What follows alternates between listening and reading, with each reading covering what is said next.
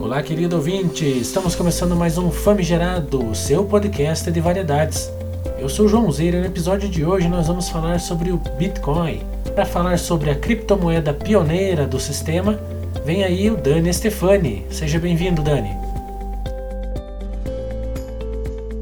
Olá, eu sou Daniel Stefani, artista digital, músico, compositor, escritor, poeta, e este é o podcast do John Vamos fazer uma imersão no universo nascente das criptomoedas, da blockchain, dos universo de FIs, esse mundo tecnológico que está nascendo.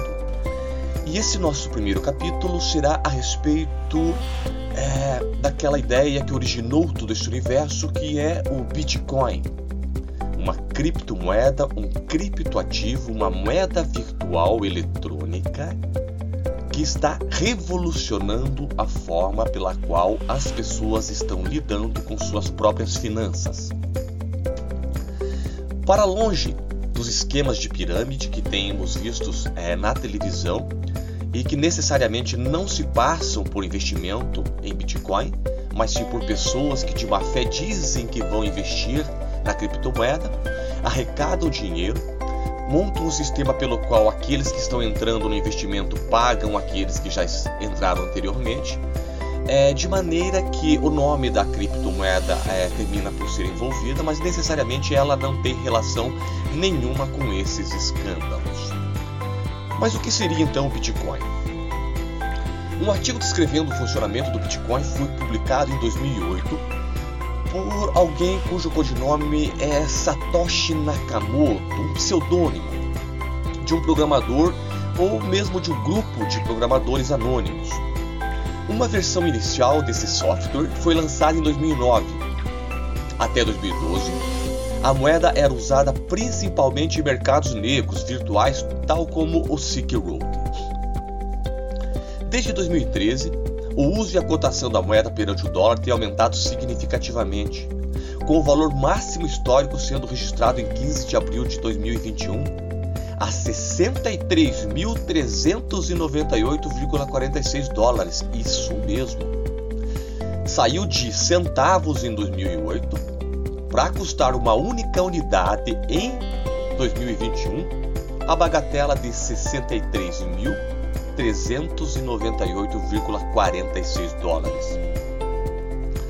A cotação tem sofrido é, alta instabilidade devido, entre outros fatores, a ataques contra a bolsa de valores, a pandemia, a situação econômica da China e todos os outros fatores que atingem é, não o, o criptoativo em si, mas todos os ativos atingem, na verdade, a confiança de todos os investidores.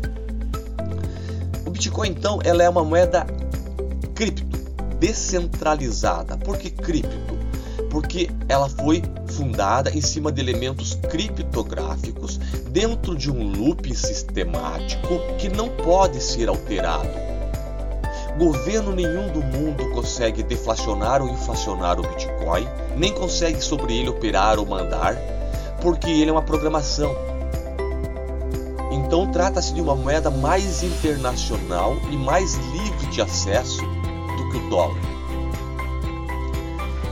De 2008 para cá, essa, essa criptomoeda gerou uma avalanche de novas outras criptomoedas, como por exemplo o Ethereum.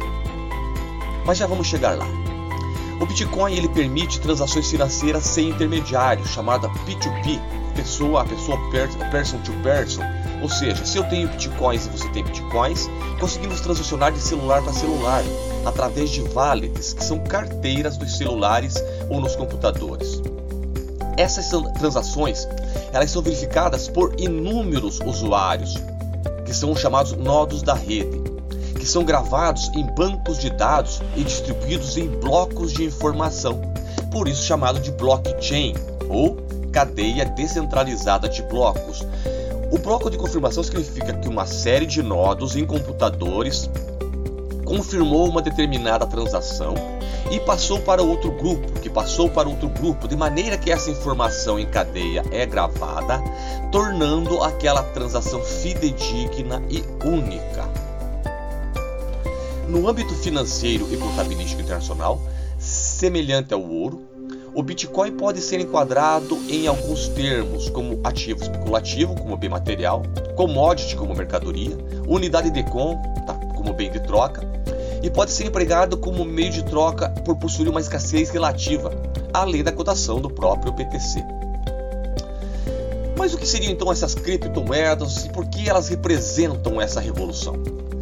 Uma criptomoeda descentralizada e produzida coletivamente por um sistema de criptomoeda, uma razão definida quando o sistema é criado e ele é disponibilizado publicamente em sistemas bancários econômicos centralizados, como nós conhecemos hoje, o chamado dinheiro de papel, o dinheiro fiduciário, como o sistema de reserva federal dos Estados Unidos, que todos os outros países copiam, são conselhos administrativos de governos. Eles controlam o suprimento da moeda através da impressão da moeda. Entretanto, corporações ou governos não podem produzir unidades de criptomoedas, como já foi dito. Por, é, não pode fornecer é, é, alavancar a quantidade de, desses valores no mercado, que é o que é, geralmente diminui o valor do dinheiro. Por que o nosso dinheiro é desvalorizado diante do dólar ou diante é, do euro? Toda vez que o nosso governo precisa pagar contas e a balança econômica dele não está boa, ou seja, ele não tem dinheiro em caixa, ele é dono da máquina de produzir dinheiro. Ele fabrica dinheiro para poder pagar essas contas. Só que todo o dinheiro que é fabricado sem lastro, ou seja, sem raiz, na produção, no trabalho, no comércio, na riqueza do país, esse dinheiro enfraquece a moeda, ele tira o valor de cada unidade de real. E é isso que os governos não conseguem fazer em relação às criptomoedas centenas de especificações de criptomoedas existem, centenas. Hoje já temos aí mais de 11 mil criptomoedas, a grande maioria sendo similar ao Bitcoin. No entanto, houve uma revolução através de uma criptomoeda foi a segunda grande criptomoeda chamada Ethereum, que trouxe para dentro desse sistema da blockchain e do Bitcoin os chamados DeFi, finanças descentralizadas, e também é, trouxe a revolução de você estar tá podendo interagir com mercados entre pessoas, em grupo de pessoas, e não mais só de maneira isolada. Um outro detalhe é que esse Ethereum ele trouxe com esses contratos digitais para dentro das criptomoedas a possibilidade de abertura infinita de negócios econômicos, artísticos e comerciais. Surgiu daí a ideia de NFTs, Non Fungible Tokens ou tokens não fungíveis, que significa registro, um determinado registro dentro da rede, da mesma forma em bloco como cada transação de criptomoeda é realizada, de maneira que, uma vez registrado esse ativo, que pode ser desde um contrato de venda ou a uma imagem, uma gravação de áudio, uma gravação é, de qualquer situação, você consegue criar um registro único. E rapidamente a arte se apoderou dessa ideia. Os artistas perceberam que ao invés de gastar caríssimo para registrar suas imagens, seus quadros, suas músicas é, em bibliotecas nacionais ou em arquivos caros, eles poderiam, gastando pequenos valores em criptomoeda, estar transformando áudio de música ou imagem ou pintura ou qualquer situação que possa ser digitalizada ou escaneada num endereço único, num registro único, numa numeração única dentro da blockchain. A blockchain, esses blocos de confirmação em cadeia que se ligam em torno da existência de uma criptomoeda de várias criptomoedas. Então, além de vir com uma proposta de dinheiro que nos livra dos desmandos dos governos e da vontade dos governos, que tem se mostrado extremamente funcional, tanto que a valorização dela é maior do que a valorização do ouro, está espalhada pelo mundo, inclusive com países adotando e que estão por adotar ela enquanto lastro e moeda corrente, eu digo o Bitcoin. Então precisamos estar atentos. Não podemos continuar investindo o pouco que ganhamos enquanto trabalhadores, enquanto artistas periféricos, em poupanças, CDBs, fundos que estão nos remunerando o nosso suado dinheirinho com menos que a inflação, porque os grandes fundos, os grandes bancos hoje compram ETFs. Eu explico numa outra oportunidade que são os ETFs, que na verdade são grandes fundos em torno de algum ativo e já estão fazendo ETFs, ou seja, se reunindo em grandes corporações e comprando muita criptomoeda, muito Bitcoin, muito Ethereum, muita ADA Cardano e outras criptomoedas. Posteriormente vamos conversar um pouco a respeito de cada uma delas. E por que, que eles fazem isso? Porque eles investem o seu dinheiro em fundos de longo prazo dessas criptomoedas que dão aí lucro de 400% em um ano e devolvem para você 4%. Onde está a grande revolução? Precisamos acordar para esses ativos, precisamos começar a ter essas tecnologias em nossos computadores e celulares e de início eu aconselho começa com um pouquinho, abre uma wallet, abre uma conta numa exchange e investe aí 100 reais por mês em Bitcoin, 100 reais por mês em Ethereum, 100 reais por mês em ADA Cardano. Faz um teste. Isso vai, vai te dar aí 1.200 no ano. Não mexe, só coloca lá, deposita. E você vai ver a surpresa que você pode ter em 12, 24, 36 meses. Veja, não é investimento para 15 dias, 20 dias, 30 dias. São investimentos que exigem aí um maior prazo. E mais, são ativos extremamente voláteis, ou seja, você não pode ficar com o olho ali no gráfico a menos que você seja trader, vendedor, comprador de curto prazo. Existem pessoas aí já com grandes fundos financeiros que aportam valor ao meio-dia para vender ao meio-dia 15, para vender ao meio-dia 30 e ganham muito dinheiro, porque têm muito dinheiro para apostar em subidas e descidas em minutos. Não é o caso do nosso conselho aqui, veja, nem é um conselho financeiro. É uma opinião a respeito dessas novas tecnologias e ativos que estão surgindo. Como um teste para que você não tenha perdas, aporte pequenos valores durante meses e retire. Eu sempre aconselho aí é, entre 36 meses, 24 a 36 meses. Você simplesmente tem um susto, no sentido de que você pode ter tido aí durante 12 a 24 meses é, uma evolução patrimonial desses valores de 400 a 600%.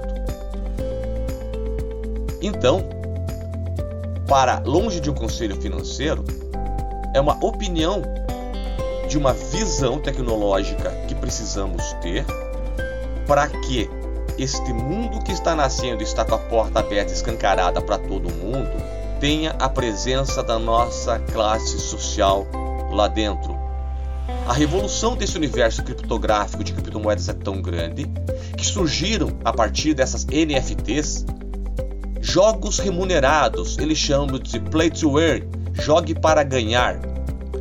Jogos é, como Axie Infinite, Mobox, Play to Earn, é, é, Plant vs Undead são jogos que estão sendo muito utilizados na Ásia como forma complementar de renda, quando não como única forma de renda de famílias. Algumas famílias têm conseguido, é, jogando a família toda, tirar o sustento da família nesse momento de desemprego, crise mundial econômica e pandemia desses jogos remunerados por criptomoedas. Então vale muito a pena atentarmos para isso, até porque nós precisamos sempre lembrar que a digitalização não chegou nas nossas crianças. Enquanto esse universo já está explodindo em aulas dentro das escolas e universidades particulares, as nossas crianças ainda estão com aqueles televisores laranjados doados pelo Estado, com uma internet capenga que não funciona. É premente, é premente que nos unamos em torno de uma inclusão digital massiva, urgente, imediata.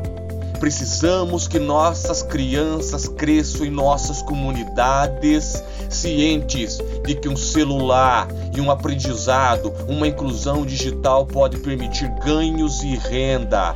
Vamos substituir nas comunidades armas por celulares, porque se celulares oferecerem saídas para esses meninos, saídas de, de dignidade, saída de trabalho, saída financeira, saída a partir de tecnologia e inclusão digital, a gente pode transformar a vida por aqui.